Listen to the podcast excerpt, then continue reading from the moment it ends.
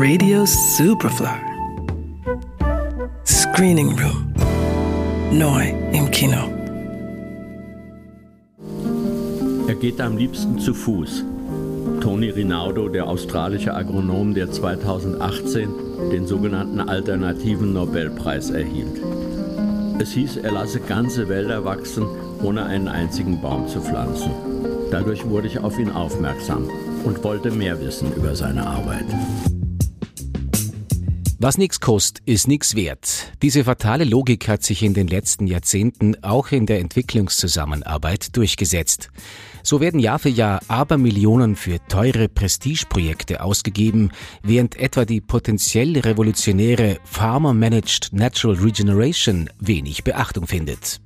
Ihr Schöpfer Tony Rinaldo wird in der Doku Der Waldmacher von Regisseur Volker Schlöndorff porträtiert. Tony Rinaldo startet Anfang der 80er Jahre in Niger ein Projekt zur Aufforstung der erschöpften Böden und scheitert. Erst als er entdeckt, dass unter der scheinbar toten Erde ein weit verzweigtes Wurzelwerk schlummert, das nur darauf wartet, wieder an die Oberfläche zu gelangen, findet er die richtige Methode für seine Mission. Eine behutsame Schnitttechnik sorgt dafür, dass binnen weniger Jahre ganze Wälder entstehen, wo zuvor nur Wüste war. Dass man die Zeit tatsächlich zurückdrehen kann, beweist dieser Berg in Humbo.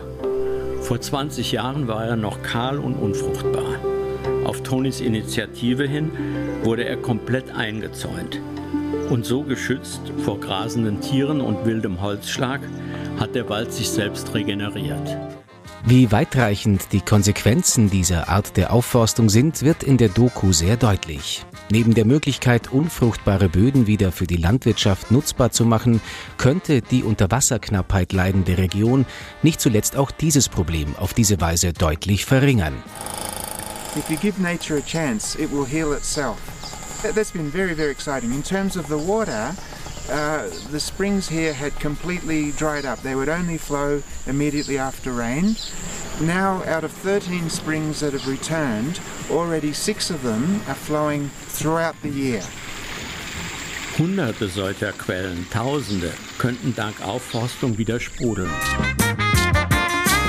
Obwohl Tony Rinaldo die Wirksamkeit dieser Methode deutlich demonstriert hat, ist es nicht einfach, sie großflächig durchzusetzen.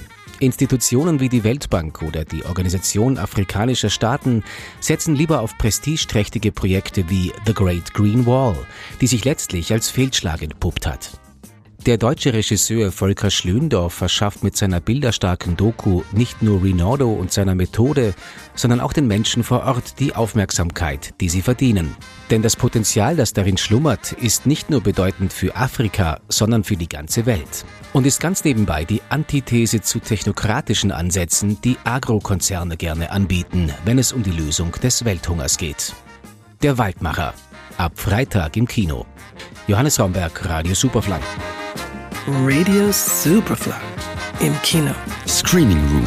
Nachzuhören als Podcast auf superfly.fm und natürlich auf allen gängigen Podcast-Plattformen.